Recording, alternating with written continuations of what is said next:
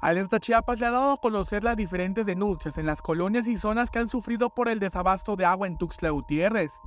Experto en el tema, acusó que la actual red de suministro del vital líquido no se da abasto. Que ya ahorita la captación del río Grijalba en Ciudad del Agua ya no se da abasto y que si no ponen el dedo en la llaga va a haber problemas como está Guadalajara, como está Monterrey, como están muchas ciudades la falta de agua es importante. Todos debemos estar conscientes que el agua es primordial para la vida.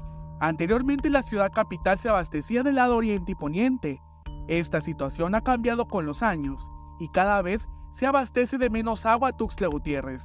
Así lo explicó. Tuxtla Gutiérrez eh, tenía fuentes de abastecimiento del lado oriente y poniente. Del lado poniente era Rancho Viejo, San Agustín, La Chacona y del lado oriente estaba el río Santo Domingo con tres líneas de conducción de 20, 24 y de 36 pulgadas. Y la del río eh, era la ciudad del agua, de las cuales las del lado poniente, que son Rancho Viejo, San Agustín y La Chacona, nada más una está funcionando. La Chacona, que anteriormente daba 110 litros por segundo, hoy en la actualidad está dando 50 litros por segundo expuso que en Tuxtla Gutiérrez no se da la dotación de agua por habitante que dictan las normas de la Conagua. De igual manera, alertó de la edad que se tiene de la red de abastecimiento en la ciudad, la cual data de la década de los 40. Ya no alcanza los litros por segundo que están extrayendo en las fuentes de abastecimiento.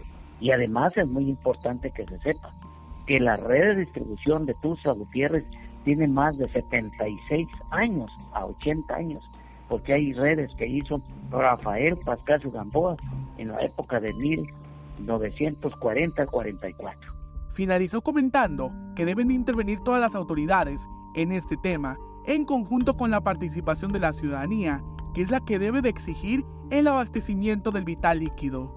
Y esto no solamente depende del gobierno federal, estatal, municipal, también, también tenemos que ser conscientes los, los ciudadanos, pero tenemos que exigir, porque nuestros impuestos deben de ser bien entrados.